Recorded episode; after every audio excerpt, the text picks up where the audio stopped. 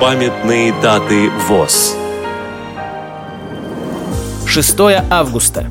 75 лет со дня рождения Глеба Серафимовича Сидельникова, композитора, музыковеда, члена Союза композиторов, поэта. 7 августа. 90 лет со дня рождения Ивана Ильича Сычева, почетного члена ВОЗ с 1990 по 2007 год, председателя Московской областной организации Всероссийского общества слепых, председателя Центральной контрольно-ревизионной комиссии ВОЗ. 9 августа. 85 лет со дня рождения Геннадия Иосифовича Цибульского, композитора, заслуженного работника культуры РСФСР, ветерана Всероссийского общества слепых.